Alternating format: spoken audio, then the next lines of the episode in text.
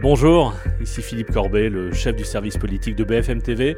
Je suis très heureux aujourd'hui de vous présenter le centième numéro du service politique, notre balado. En réalité, on est un peu au-delà de 100 puisqu'on a passé la barre des 100 il y a quelques jours. Mais voilà, c'est aujourd'hui que nous nous rassemblons pour, euh, célébrer ce, cette barre symbolique. Et c'est surtout une excuse un prétexte, une occasion pour nous rassembler tous ensemble dans cet épisode. Tous les reporters que vous avez appris à connaître au fil des mois euh, sur l'antenne de BFM TV et dans euh, les différents épisodes de notre, balado. En réalité, nous rassembler, c'est un bien grand mot parce que j'ai appris depuis que je suis chef du service politique de BFM TV euh, qu'il est très difficile de nous rassembler tous au même endroit, au même moment, pour des raisons d'agenda, parce qu'on est tous sur le terrain donc voilà, nous nous rassemblons dans cet épisode à distance. Certains sont à l'étranger, euh, en, Allemagne, euh, en Ukraine, euh, d'autres ailleurs en France. Mais voilà, nous nous rassemblons dans cet épisode numéro 100 du service politique. Je vais tous les nommer comme les reporters que vous allez entendre. Je vais essayer de ne pas en oublier un, seul. Léopold Audebert, par ordre alphabétique. Léopold Audebert, Elisa Bertholomé, Loïc Besson, Mathieu Coache, Alexis Cuvillier, Benjamin Duhamel, Duhamel Marie Gentric, Agathe Lambray, Anthony Lebos, Anne Sora Dubois, Thomas Soulier, Perrine Vasque, dans cet épisode, tous ensemble. C'est parti.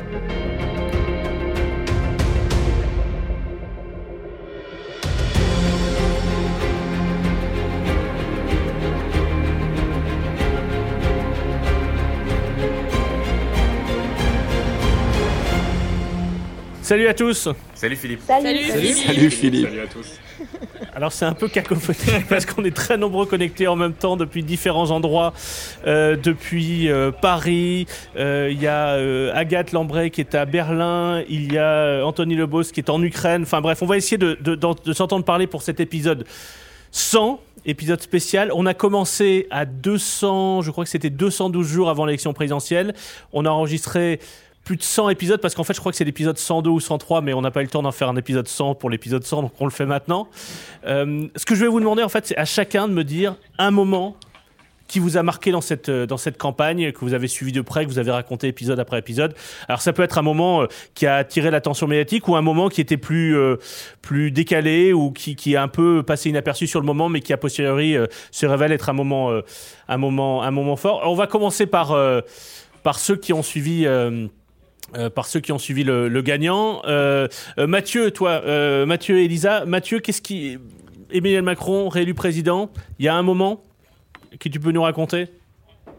Alors, c'est un moment qui s'est pas vu justement sur les antennes, mais qui m'a un peu marqué et qui montre euh, un, peu à quel point cette campagne d'Emmanuel Macron avait mal commencé. On l'a peut-être un peu oublié, mais euh, donc euh, on était le 3 avril à Dijon, en pleine guerre en Ukraine, et en, fait, à ce moment-là, Macron décide de lancer vraiment sa campagne, de commencer à faire des déplacements, des bains de foule.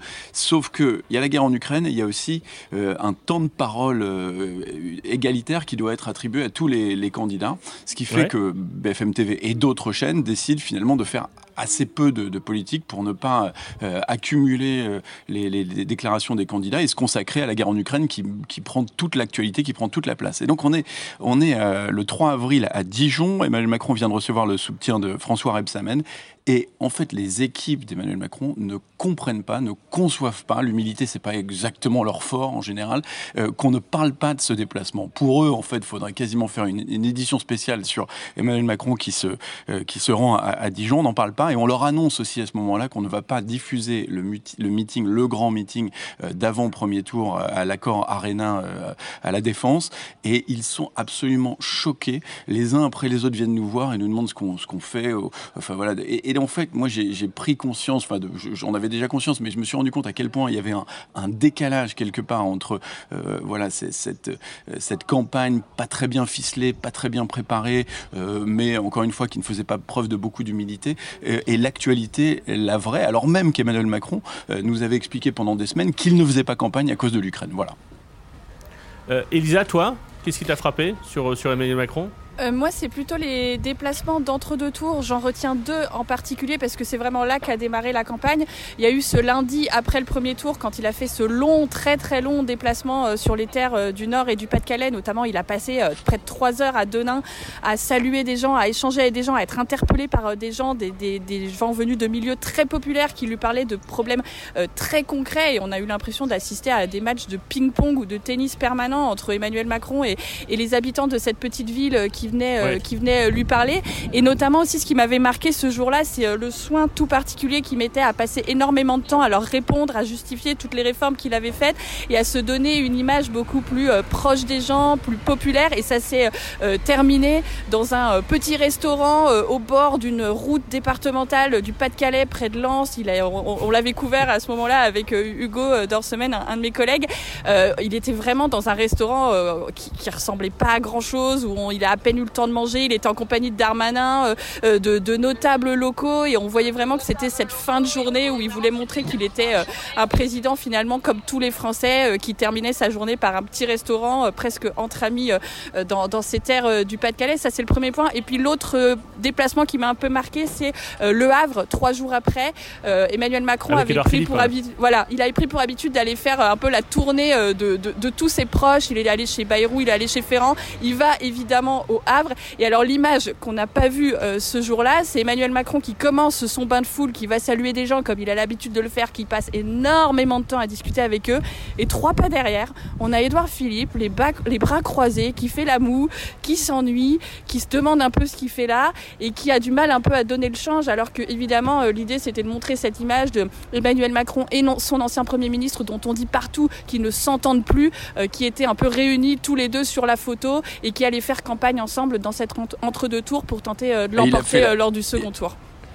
Et je reviens sur le déplacement de Denain que tu évoquais, donc le lendemain du premier tour, où il, euh, il évoque de, notamment, enfin, c'est son premier jour de campagne, enfin, en tout cas, c'est un jour de campagne vraiment intense et qu'on peut voir, qu'on peut voir largement sur notre antenne, parce qu'effectivement, on n'est plus contraint par les temps de parole à ce moment-là.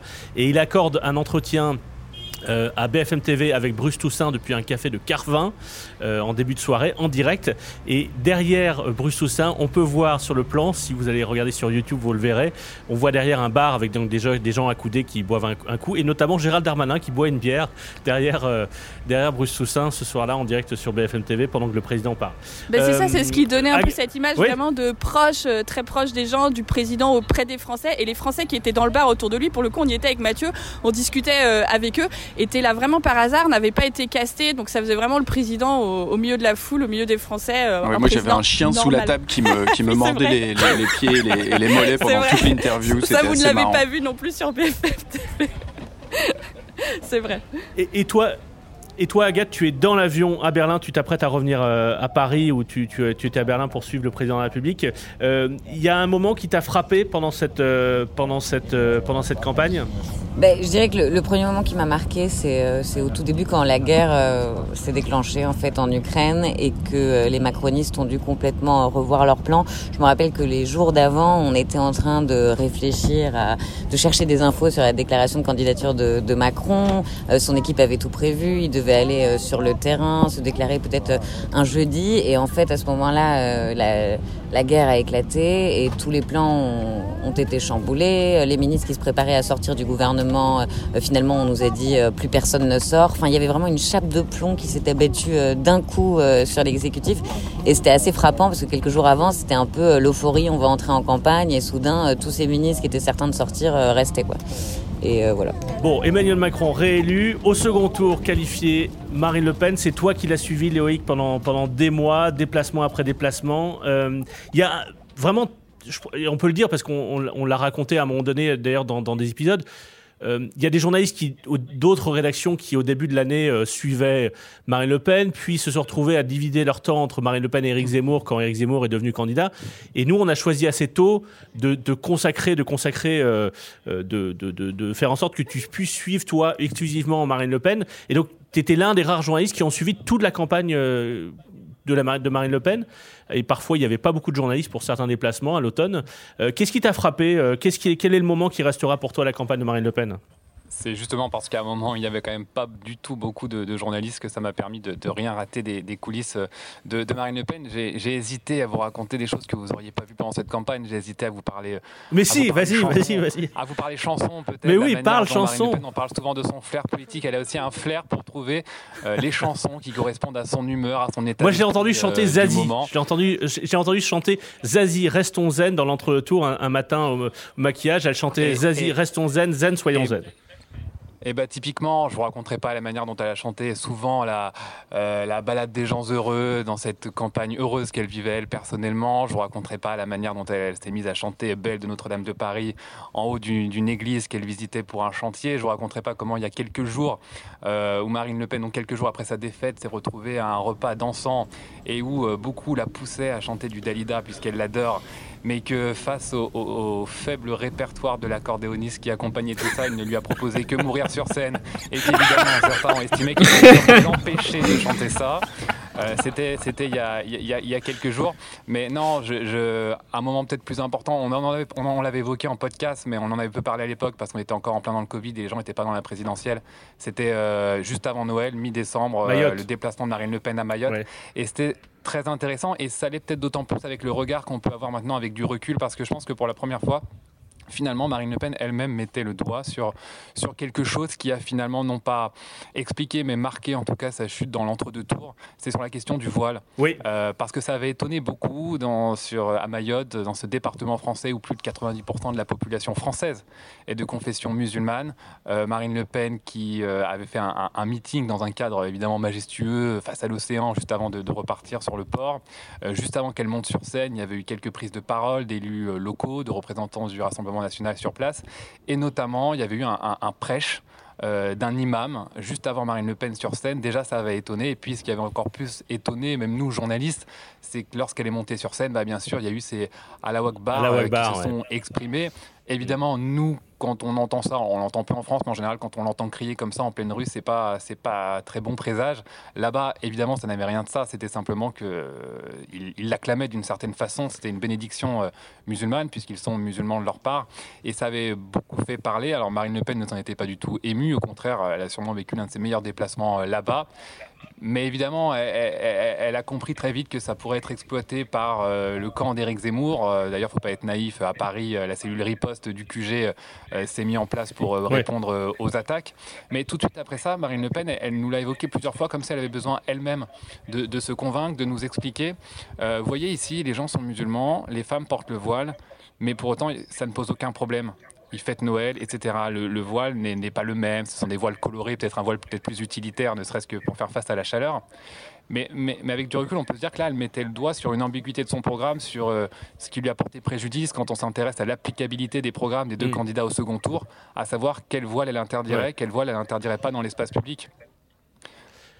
Ça me fait penser, puisque tu, tu l'évoquais, effectivement, on, avait raconté ça, tu avais raconté ça dans un épisode juste avant Noël depuis Mayotte, que on a enregistré des épisodes un peu partout dans le monde, puisque euh, il y a des épisodes qui ont été enregistrés de Mayotte, de d'Arménie, des Antilles, euh, de New York, d'un peu partout en France, à des horaires parfois pas recommandables au milieu de la nuit, et dans des circonstances un peu particulières. Et, et là, je, pense notamment à Perrine, puisqu'on a enregistré des, des, épisodes assez particuliers ensemble, notamment un épisode où... C'est quand, quand vous étiez ivre, c'est ça? Non, on n'était pas ivre. mais on avait ah, c'est le ressenti des gens. suggéré à Perrine de les finir gens la me disent ça. Voilà. Il était tard dans la, nuit. Nous, avions fini la soirée avec une bouteille de Vienne. Nous avons enregistré un épisode. Et l'épisode, c'était est-ce que, est que Jean-Luc Mélenchon peut gagner? Mais surtout, Perrine, je veux raconter que euh, tu, vraiment, on a enregistré des épisodes dans des trains, dans des. Voilà. et, et dans le premier épisode qu'on a fait ensemble, parce que tu n'avais jamais fait de radio de ta vie, tu me disais, mais est-ce qu'il faut que ce soit un endroit où il n'y ait pas de bruit? Et moi, je t'avais dit, non, il peut y avoir du bruit, c'est pas très gênant. Et du coup, tu avais un peu mal compris. Tu dis, il faut qu'il y êtes du bruit. Donc, tu étais dans une voiture sur le périphérique. tu avais ouvert, baissé la vitre et tu t'étais dit, il faut absolument qu'il y ait des bruits du périphérique derrière, et du coup, c'était assourdissant. tu te souviens, Perrine? Oui, mais c'était pas le premier. Si tu te souviens bien, le premier, il était à Rouen. Ah non, c'était pas le premier. Il y avait déjà ah, du pas le premier. Bravo, Perrine. en train de démonter la scène euh, de la déclaration de candidature d'Anne Hidalgo. Puisque tu étais dans tout le premier épisode avec Léopold, où effectivement tu venais de nous raconter un peu de façon, euh, avec un peu de préscience, comment est-ce qu'Anne Hidalgo avait très mal engagé sa campagne, puisque tout était raté dans son discours de candidature. Mais bon. Exactement. Euh, toi, donc, tu as suivi la campagne de Jean-Luc Mélenchon Qu'est-ce qui t'a, qu'est-ce qui te reste comme, enfin, y a, là aussi, tu as suivi partout, Jean-Luc Mélenchon partout. Euh, est-ce qu'il y a un moment qui te, qui restera en mémoire? Il y a deux moments en fait qui me restent en mémoire. Euh, le premier, on est au mois de janvier, juste après son, son meeting de Nantes euh, immersif, olfactif. on est à peu près mi-fin janvier. Et après ce meeting, il se passe quelque chose. Et en fait, nous, on le voit. C'est-à-dire que je pars à Bordeaux euh, pour le suivre pour un meeting en pleine semaine, dans une petite salle de 2000 personnes. Et là, je me rends compte qu'il y a autant de monde dehors qui ne pourra pas rentrer. Il y a une queue, on avait fait les images, hein, je me souviens, avec notre équipe. Euh, il y a une queue de 500, 800 mètres devant, le, devant la salle. Donc ils sortent un écran géant, euh, ils sortent un pupitre et euh, la salle, la, rue est noire de monde, de gens qui ne vont pas pouvoir rentrer dans ce meeting. Jean-Luc Mélenchon, du coup, pour la première fois, sort dehors avant de, de, faire son meeting pour saluer la foule. Il fait, il commence son discours de 5-10 minutes à l'extérieur. Il fait très froid, on est au mois de janvier. Et là, je me dis, il se passe quelque chose quand même. Il y a beaucoup de monde. il n'y avait pas encore de dynamique dans les sondages, mais on a fait ce meeting à, Bordeaux. On en fera un similaire à Tours. Euh, je parle aux équipes de Jean-Luc Mélenchon à ce moment-là et je leur demande si euh, euh, s'il faudrait pas un peu agrandir les salles parce que 2000 places, ça commence à, être peu. On en fait un aussi à Strasbourg, euh, où ils sont, je crois, au Palais des Congrès, où ils sont obligés d'ouvrir toutes les autres salles du Palais des Congrès pour pouvoir caser tout le monde. Et à ce moment-là, l'équipe de Jean-Luc Mélenchon, moi, je leur demande, est-ce que c'est pas. Vous saviez qu'il y avait autant de monde et, en communication, vous mettez des petites salles pour pouvoir justement qu'on puisse filmer des gens à l'extérieur. Et, là, on les sent quand même un peu gênés au bout de la deux, troisième date comme ça, parce que Jean-Luc Mélenchon euh, tonne un peu en disant que les gens vont finir par se lasser de regarder ces meetings dans la rue. Et donc, par la suite, les, salles seront plus grandes. Mais on est vraiment mi-janvier. Il est encore à 10-11 dans les sondages. Et là, on se rend compte qu'il y a vraiment une dynamique qui commence à arriver. Et puis, euh, vraiment, le deuxième moment qui me restera, et je pense vraiment qu'il me restera longtemps, euh, étant donné que c'est ma première campagne présidentielle, il y avait quelque chose qui m'intéressait beaucoup, c'est-à-dire le jour du premier tour, le jour du vote. Euh, comment, elle, comment sont les candidats, qu'est-ce qu'ils vivent? Et, et avec euh, lui et j'ai eu la chance effectivement de pouvoir suivre cette journée avec lui. il est allé voter à Marseille le dimanche matin, donc on est avec lui. Et puis ensuite on rentre en train. Et dans ce trajet en train, euh, j'ai un moment avec lui, peut-être deux heures, où on discute. Où c'est très drôle d'ailleurs parce que euh, on est dans la voiture bar et ça on l'avait raconté en podcast aussi. Mais euh, plein de gens viennent le saluer et, et vraiment je vois qu'il est extrêmement détendu.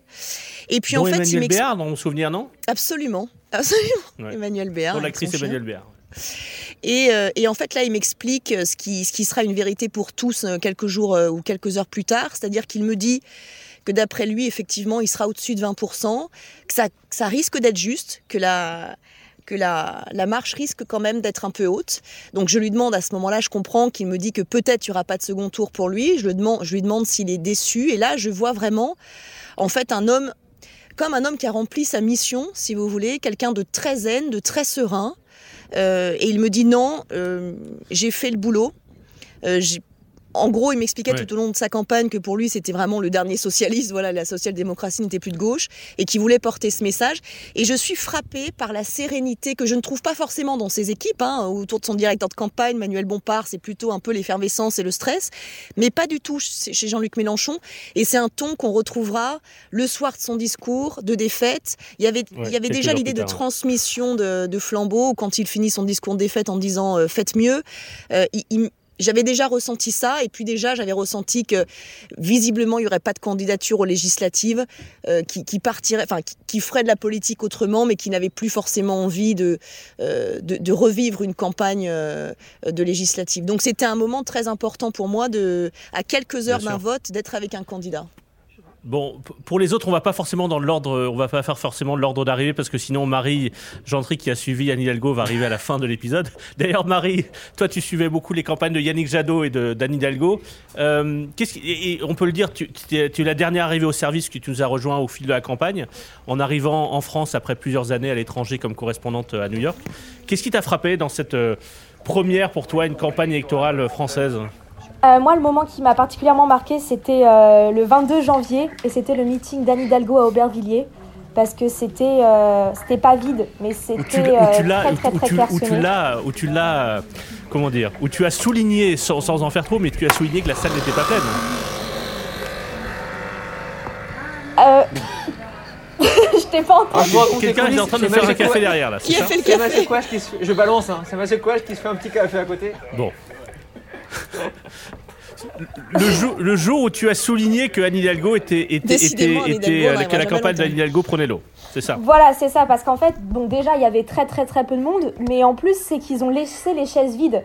Euh, ça arrive assez souvent euh, dans des meetings de voir que toutes les chaises ne sont Oui. pas euh, occupées, mais dans ce cas-là, les équipes s'arrangent pour bah, enlever les chaises assez rapidement, que ça n'apparaisse pas à la télé, que les journalistes s'en rendent pas compte. Mais là, c'était assez flagrant.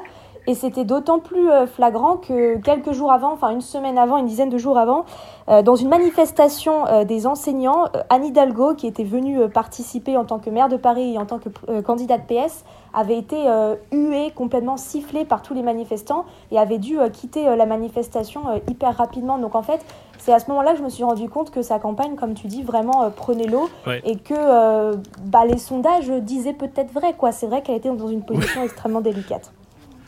Et, et tu l'avais raconté sur antenne cet après-midi-là, et les socialistes étaient furieux que tu fasses juste ton boulot, et tu l'avais bien fait ce jour-là. Merci. Si je peux me permettre, Philippe, Vas-y. pour rebondir Vas-y, sur ce que dit Thomas. Marie, parce que ma, ma petite histoire euh, concerne Hidalgo, donc autant rebondir sur ce que. Vas-y. Thomas, Euh, donc, euh, donc on t'a moins entendu que d'autres pendant, pendant les différents épisodes parce que tu es, Ouais. tu es le chef adjoint du service et donc tu étais, tu étais pas sur le terrain et donc, euh, et donc c'est pour ça que, qu'on t'a moins entendu dans, dans, dans le podcast, mais tu étais essentiel pendant toute la campagne.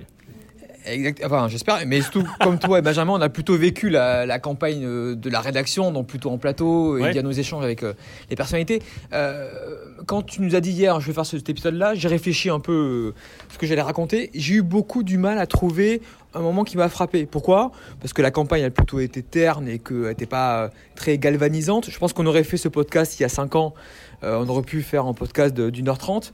Là, il n'y a pas eu de, de moment hyper fort. Moi, c'est un, petit moment qui m'a marqué, que j'ai vécu avec euh, Marie. Euh, C'était au, au mois de février. Alors, il faut expliquer aux, aux gens qui nous écoutent, c'est que quand les, les candidats viennent ici à BFM TV, euh, avec les reporters, avec toi, Philippe ou Benjamin, on va les voir pour, pour les saluer, pour avoir des informations, pour discuter, pour échanger. Et ce jour-là, j'ai eu la très bonne idée avec Marie de descendre au maquillage pour aller voir Anne Hidalgo Ah mais oui. qui était, qui était invité euh, de BFM Story euh, à ce moment-là, donc avec Marie qui suivait donc euh, Anne Hidalgo, on, est descendu. On a bien fait de descendre parce qu'on s'est pris, on s'est pris une mauvaise humeur d'Anne Hidalgo euh, sur le front. Elle était d'une humeur mais massacrante. J'ai- Franchement, ça fait 7 ans que je suis à BFM TV. J'ai rarement vécu un moment comme ça parce que parfois il y a évidemment des, des politiques qui sont plus ou moins de bonne humeur, plus ou moins de bonne composition, dans un bon ou mauvais jour.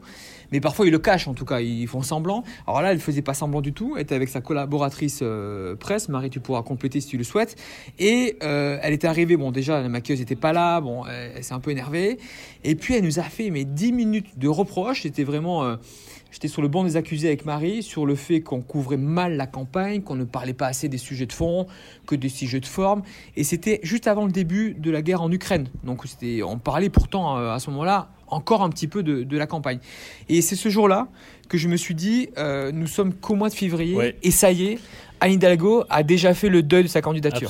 C'est-à-dire qu'elle n'y croit déjà plus, et pourtant on n'était que, que mi-février. J'imagine que Marie, tu gardes un très bon souvenir cette, de ce moment-là. Ah ouais, non, mais tu l'as parfaitement raconté. C'était exactement ça. Elle nous a reproché de ne pas être suffisamment dans la réalité alors qu'elle était constamment euh, sur le terrain au contact de la population. On a pris, on a pris cher pour tout Voilà. le monde. Voilà. Mais, mais de- euh, moi, j'étais pas là ce jour-là parce qu'avec Perrine, nous étions dans les Alpes Haute-Provence pour une émission avec Jean-Luc. Mélenchon.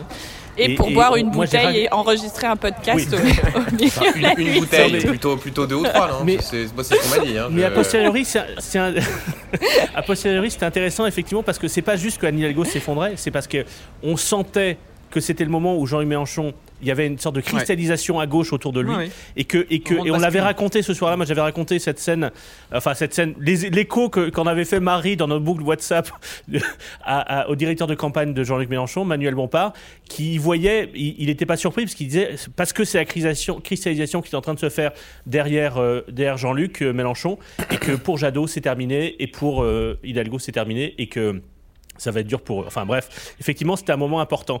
Euh, euh, bah, Benjamin, justement, puisque comme, comme, Thomas, tu étais moins sur le terrain mm. euh, que, que d'autres reporters, qu'est-ce qu'il y a un moment qui restera pour toi? Alors non, moi, il y a, y a deux, deux, moments, et le premier qui est un peu sur la forme d'une boutade et qui correspond à ce que disait Thomas, qui est le lendemain de l'élection, où en fait le lendemain du second tour de l'élection présidentielle, et on s'était un peu tous fait cette remarque, on avait le sentiment d'être au au lendemain d'une élection départementale, comme si au fond euh, l'élection présidentielle n'avait pas servi à purger tous les débats qu'il y a dans la société et que voilà, on n'était certes pas dans la sorte de tacite reconduction que voulait éviter Emmanuel Macron, mais pour autant on avait une sorte de sorte de moment de redescente, mais avec l'impression qu'au fond la campagne qui venait de s'écouler euh, comment dire, ne, ne, ne, correspondait pas à ce qu'est normalement une campagne présidentielle tous les cinq ans, même si là, moi encore, c'est la première que je couvrais. Non, euh, plus sérieusement, moi j'ai un souvenir qui, euh, là encore, sans doute, à, voilà, Alexis ira sans doute dans ce sens, mais montre un point de bascule, c'est le soir où, Valérie Pécresse est venue faire l'émission face à BFM. Pour que les gens se ah, souviennent, on, est, on est à la veille de, de, de l'invasion de, de l'invasion de l'Ukraine. La nuit de l'invasion, en fait. Exact, exactement, la nuit de l'invasion. Et en fait, ce soir-là, on se fait tous la réflexion que quelque chose ne va pas. C'est-à-dire que Valérie Pécresse arrive quasiment seule. Elle est entourée d'assez peu de monde. D'habitude, il faut dire que les, candidats à l'élection présidentielle, quand ils font des grosses émissions comme ça, arrivent avec un aréopage de conseillers. De conseillers. Là, il y en avait tout au plus euh, deux ou trois. Il y avait Geoffroy, Didier, euh, il y avait euh, Geoffroy Didier, je crois, et Jean-Marc Zacchia sont responsables de la communication. voilà. Exactement. Elle, il faut dire qu'en arrivant, elle nous calcule à peine. Elle a pas l'air d'avoir très envie de discuter avec les uns et les autres, ce qui normalement est plutôt la coutume quand on fait ce genre d'émission. Et là, moi, je peux raconter pour le coup une coulisse sans dire qui c'est. C'est qu'il y a euh, à ce moment-là, il faut se rappeler aussi qu'on est juste euh, en le, le, matin même, Libération a fait une révélation sur ah, le, le, le, vote sur Douglas, voilà, et sur le vote à la primaire, sur le fait que euh, Douglas, donc le chien, le, chien de d'un militant, enfin d'un collaborateur d'Eric Ciotti, qui en fait d'ailleurs ne s'appelle pas Douglas mais s'appelle César, si mes souvenirs sont bons. Euh, voilà. Euh, aurait voté, euh, aurait voté à la primaire, montrant, enfin, il y avait ça, il y avait aussi le fait qu'un certain nombre de, de communautés avaient été mobilisées pour voter pour Valérie Pécresse. Enfin, bref. Et donc le camp Pécresse était absolument vent debout sur le fait non seulement qu'il y ait ces révélations, mais le fait que BFM euh, est, euh, euh, en est parlé pendant la journée. Et il y avait notamment un meeting, un, un montage comme vidéo. D'autres, hein. on n'était pas les seuls à en Bien parler. Bien sûr, non mais évidemment, mais c'est juste que comme elle était chez nous ce soir, ça tombait sur nous. Et il s'avère qu'il y avait notamment un meeting qui circ... un meeting, un montage vidéo qui circulait sur les réseaux sociaux où on voyait le, le meeting du Zénith avec des chiens absolument partout, qui est une vidéo qui a circulé qui était très drôle. Et moi, je me suis, je me suis rendu compte que quelque chose clochait quand j'ai deux ou trois très proches collaborateurs de Valérie Pécresse qui me l'ont envoyé en, en en riant presque. Et là, je me suis dit, en fait, il y a quelque chose qui va pas parce que euh, on, on, est à un moment où normalement la candidature était censée, sinon décoller, du moins très clairement se consolider pour espérer pouvoir aller tutoyer la possibilité de se qualifier au second tour.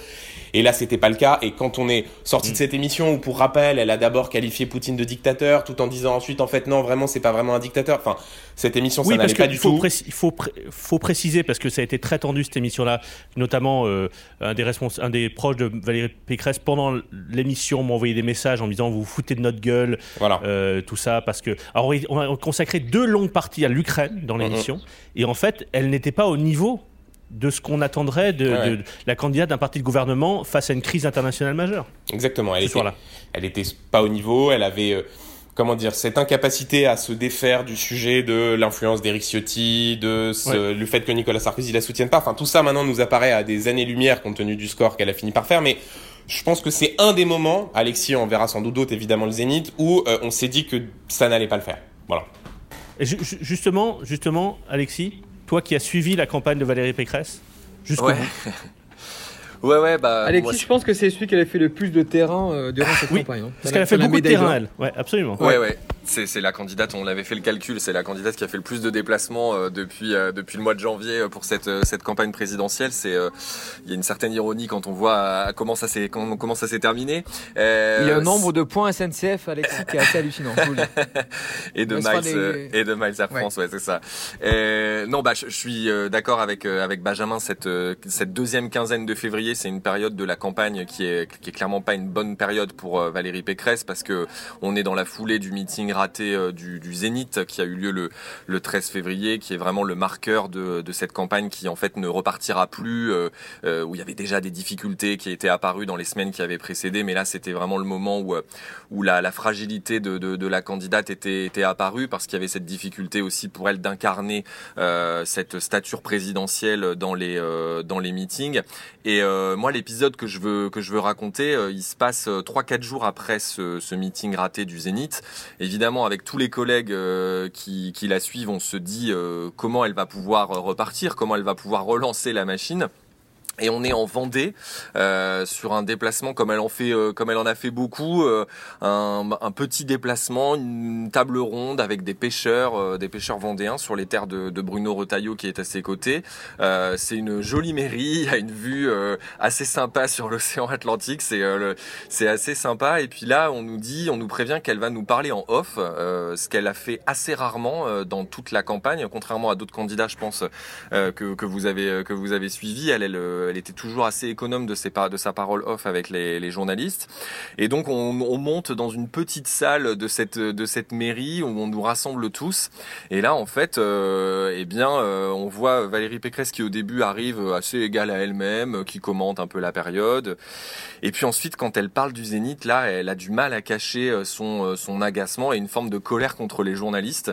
Euh, donc on la voit, euh, on la voit un peu sortir de ses gonds. C'est pas vraiment l'image à laquelle on a été habitué. Donc elle tape de la table un moment en disant mais merde, c'est pas possible que et merde. tout le monde n'ait retenu. Et merde, oui, ça c'est. C'est le, le, jour du et merde. C'est ça. Il restera comme un jour marquant de la campagne.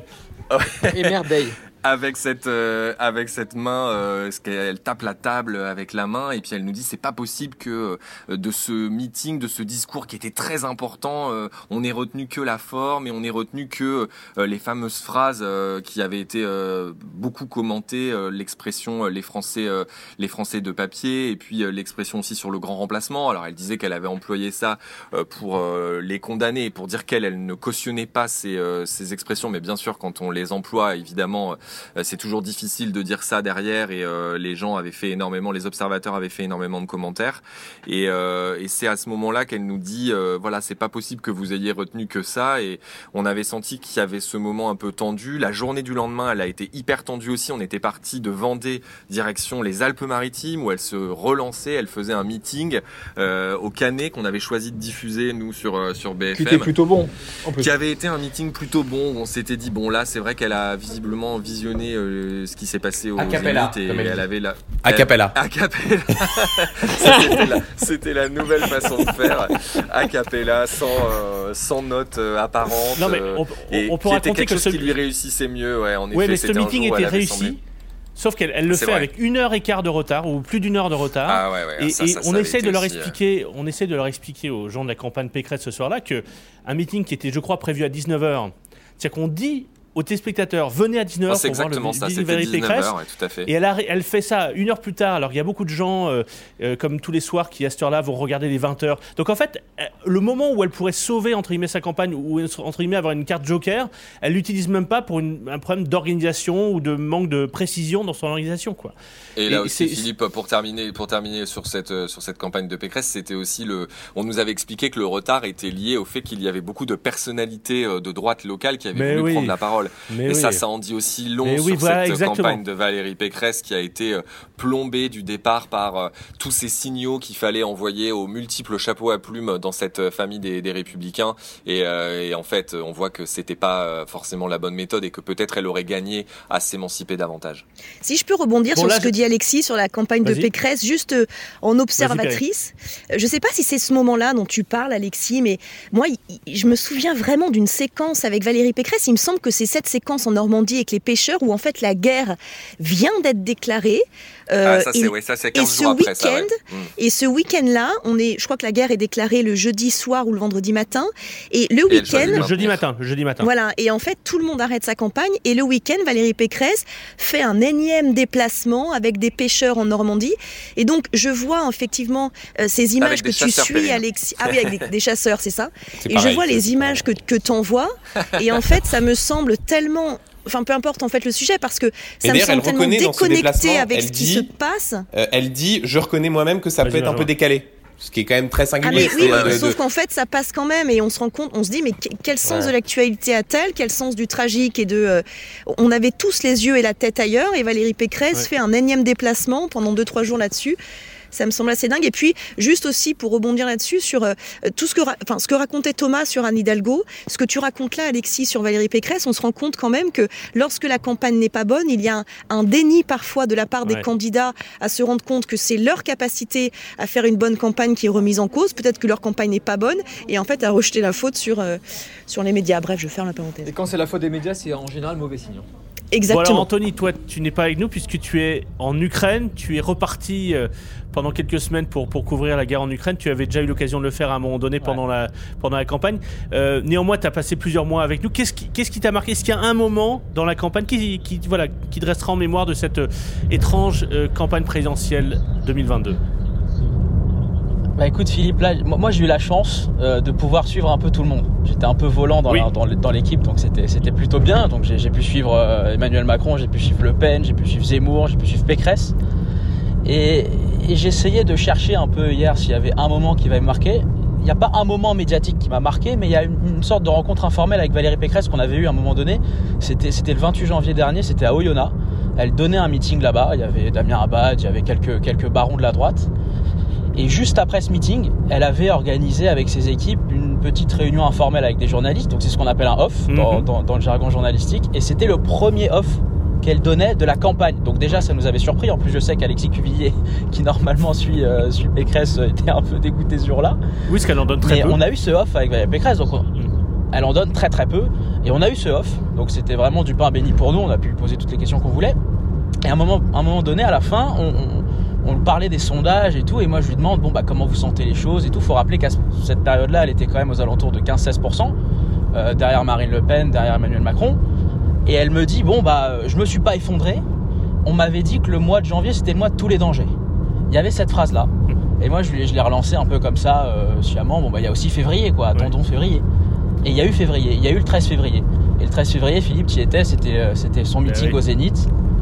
On y était tous, il y avait une délocalisation euh, du plateau de BFM TV. On peut parler de la forme, on peut parler du fond, mais c'était compliqué et sur la forme et sur le fond. Et à partir de février, bah en fait, février, c'est devenu le mois de tous les dangers en fait pour Valérie Pécresse. Ouais, Elle ouais. pensait qu'elle avait résisté au mois de janvier, qu'elle avait résisté à tous les coups de poignard dans le dos, les critiques, etc.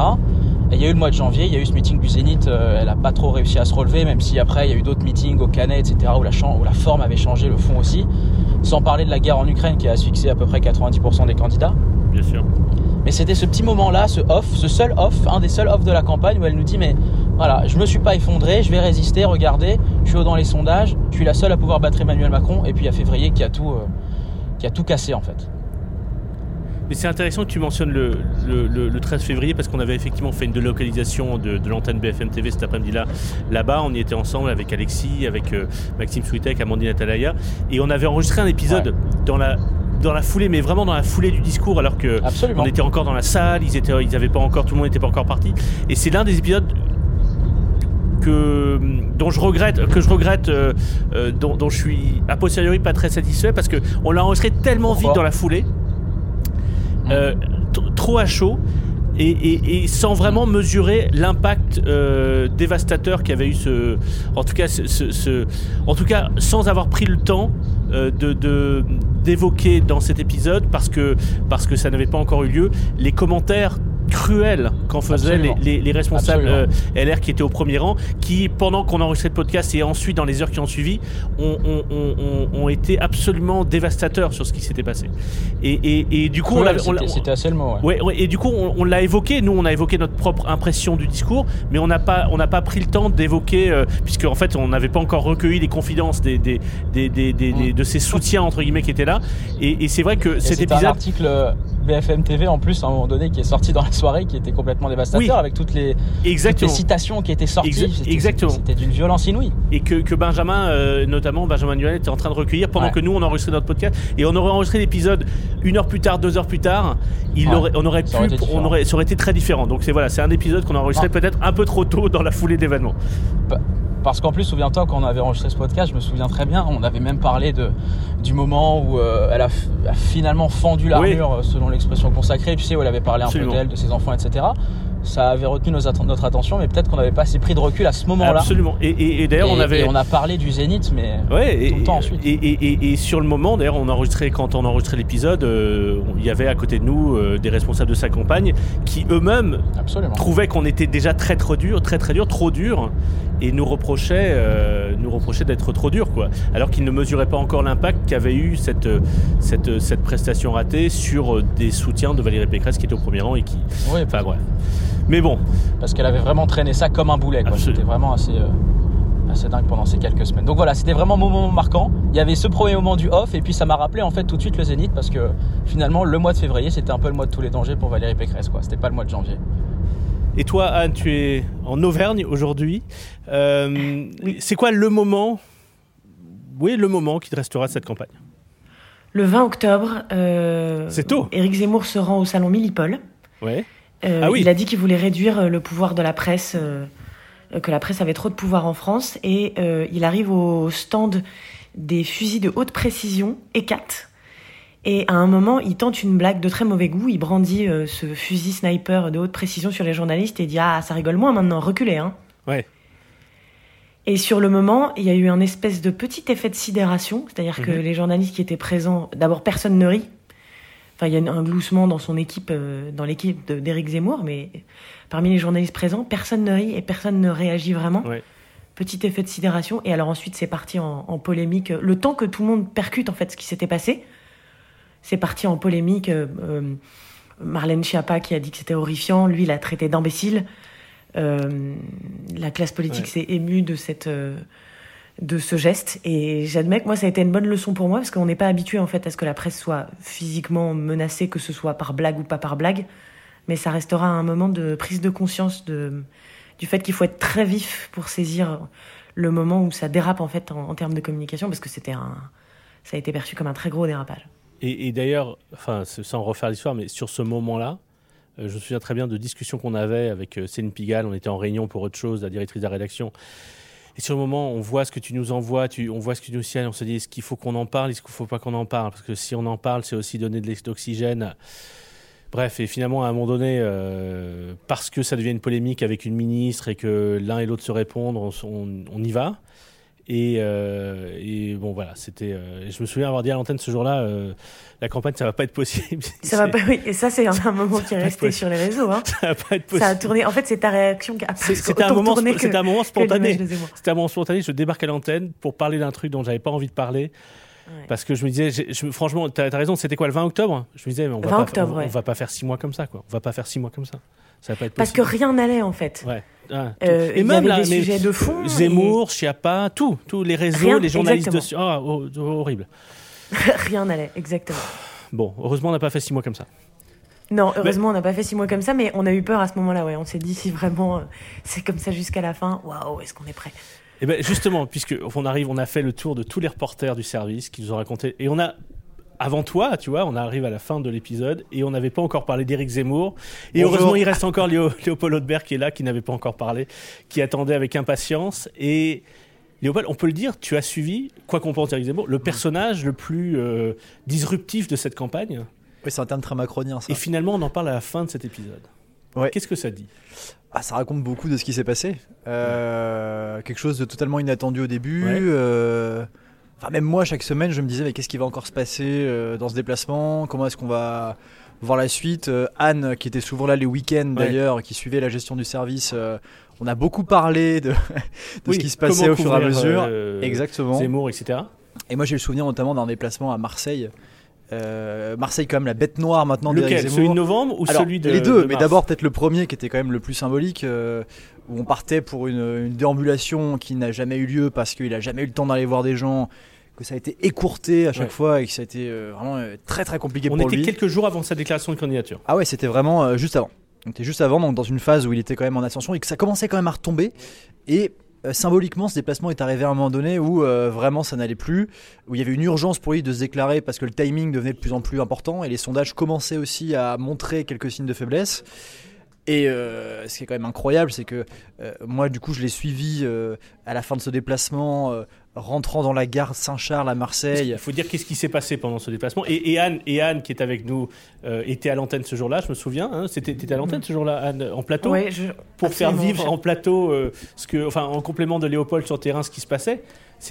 Il y a eu ce, ce- ce moment de vérité. Oui, on va l'appeler- on va l'appeler comme ça. Juste avant, effectivement, de, de prendre le train, euh, il y a ce journaliste de l'AFP qui capte une photo, un instant euh, qui devait durer quelques euh, centièmes de seconde, mais il a réussi avec son appareil photo à l'immortaliser. C'est une photo que j'ai devant moi, là, euh, euh, d'une dame qui, qui fait un doigt d'honneur à Eric Zemmour, Eric Zemmour qui lui répond avec un doigt d'honneur, et à partir de là, on commence à se poser la question est-ce que en faisant un doigt d'honneur comme ça, une, passante à une citoyenne française, même si elle n'avait pas les opinions évidemment qui étaient les mêmes que, que les siennes, est-ce que à partir de là, politiquement, on peut se comporter comme ça? Et c'est la question qu'on a essayé de lui poser également à son arrivée à la gare, euh, sans Et réponse. je me souviens très bien parce que moi j'étais à Strasbourg ce jour-là et j'ai échangé avec, avec toi Léopold Mm. qui était dans, dans le Marseille-Paris et toi Anne qui était en plateau. Et on- notamment on a fait, je sais pas si on l'avait déjà fait, on a fait, t'as fait des directs depuis le train Alors on a, lancé à 300 on a tenté quelque chose effectivement. On a on a enregistré avec euh, avec euh, je dirais je crois que c'était Alizé Boissin qui était avec moi.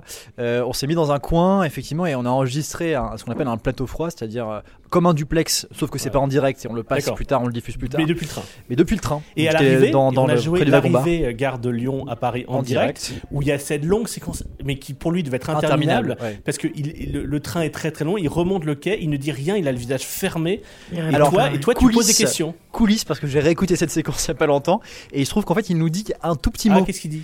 Il nous dit euh, j'ai assez répondu comme ça non? Parce qu'en Oui, fait, on voit ouais. sur son visage ce jour-là, dans cette longue séquence qu'o- qu'on Ouais. joue en direct, et donc toi, Anne, t'es en plateau, et toi, Léopold, t'es sur le quai à essayer de poser des questions à Eric Zemmour, une espèce de désarroi, de décalage entre ce que, ce que lui, comment dire, cette, cette incapacité, à ce moment-là, peut-être qu'il ça- c'était plus Un simple. peu un enfant à ce moment-là, j'ai Mais cette incapacité à être en contact avec une partie du pays. Alors on l'a vraiment ressenti ce moment-là, mais moi je me suis dit en plus que à ce moment-là il m'a fait penser à un enfant qu'on avait pris euh, la main dans le pot de confiture et je me suis dit c'est quand même bizarre ce, ce- lui qui était habitué vraiment à répondre en permanence, euh, à avoir l'ajout de facile etc. Pour la première fois du coup on l'a vu vraiment dans une situation de un peu de déni, de pas vouloir répondre euh, et ça c'était une séquence qui était assez marquante dans, dans le suivi de cette campagne qui a été les montagnes russes. Bon, euh, voilà, c'était pas mal quand même comme campagne. Un peu étrange, atypique. euh, C'est une vraie question? Non, mais c'était quand même. Non, mais moi, je à la fois tout, tout ce qu'on a dit, euh, Oh, c'était. Quand même pas une bonne campagne, non?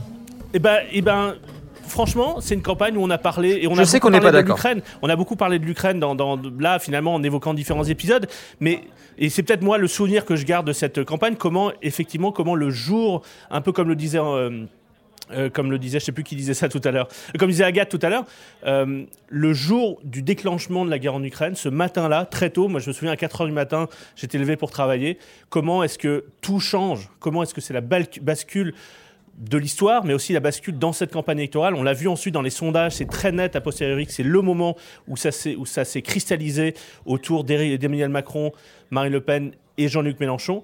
Et, euh, et donc voilà, c'est, on a aussi parlé de sujets importants dans les deux derniers mois liés à la guerre tu as raison, mais, mais dans cette campagne, contrairement il y a 5 ans ou il y a 10 ans, encore plus en 2007, c'est que dans ce pays, on n'a pas parlé des sujets de fond. On n'a pas eu ce moment démocratique où les Français ont pu s'approprier des sujets de fond euh, qui concernent l'éc- Mais l'économie. si, on a parlé Voilà. du nucléaire, de l'indépendance énergétique, de On l'indépendance a parlé du nucléaire deux de jours, euh. Philippe, entre les deux tours.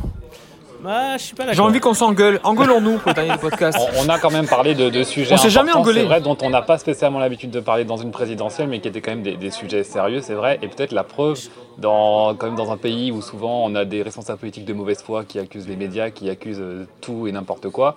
Au final, il y a quand même aucun candidat, j'en ai entendu aucun, se dire que l'élection, la campagne avait été euh, volée cette fois-ci par l'actualité, par la guerre, par les médias, au final. Tu as raison, personne n'a dit que l'élection avait été volée, c'est une bonne nouvelle qu'il faut souligner. Bon, on, finit sur ce point positif. Merci Juste à pour tous. finir sur un autre point positif à gauche, vas-y, Marie me le dira aussi, et parce que Elisa, je crois, parlait des législatives, nous, c'est bien plus passionnant depuis que la présidentielle est finie. Oui. L'union de la gauche s'est faite tardivement, mais elle s'est C'est-à-dire faite. que et la Perrine, tu semaine t'apprêtes dernière- à, la tu semaine t'apprêtes qui à vient de suivre Jean-Luc Mélenchon à. Matignon, non C'est ça Absolument, bah écoute, je commence à. à- J'ai demandé à, à Jean là, de faire ses cartons, on va s'installer bientôt là, Bien sûr. ouais. avec Marie. Bon, bah, merci à tous en tout cas. Salut. Salut. Salut tout le monde.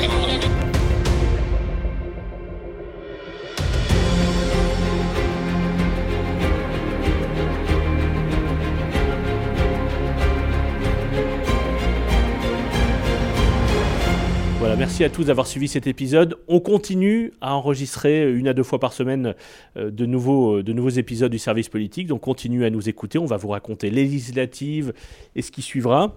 Et je tiens aussi euh, à cette occasion à remercier euh, ceux qui nous aident, ceux qui nous aident à mettre en forme et à, mettre en ligne euh, ces épisodes euh, qui ont vraiment travaillé parfois euh, dans des moments de panique au milieu de la nuit ces derniers mois. Donc je pense notamment à, Fabien Randriana Rissoa, à Yves Pulizzi et à Julien Mekarek de bfmtv.com. Et puis il faut aussi que je salue ceux et celles qui ont eu l'occasion parfois de participer à des épisodes mais qui euh, qui n'étaient pas des reporters du service politique, mais qui ont été parfois dans, des épisodes. Je pense euh, euh, à, à Bantine Datalaya, éditorialiste politique à BFM TV, Camille Anglade, éditorialiste politique à BFM TV. on a eu aussi à l'occasion Maxime Switek. Céline Pigalle, la directrice de rédaction, a fait un épisode une fois. Bernard Sananès aussi, j'en oublie peut-être, mais voilà, tous ceux qui ont eu l'occasion de venir nous rejoindre dans, dans ces épisodes, qu'ils en soient remerciés. À très bientôt.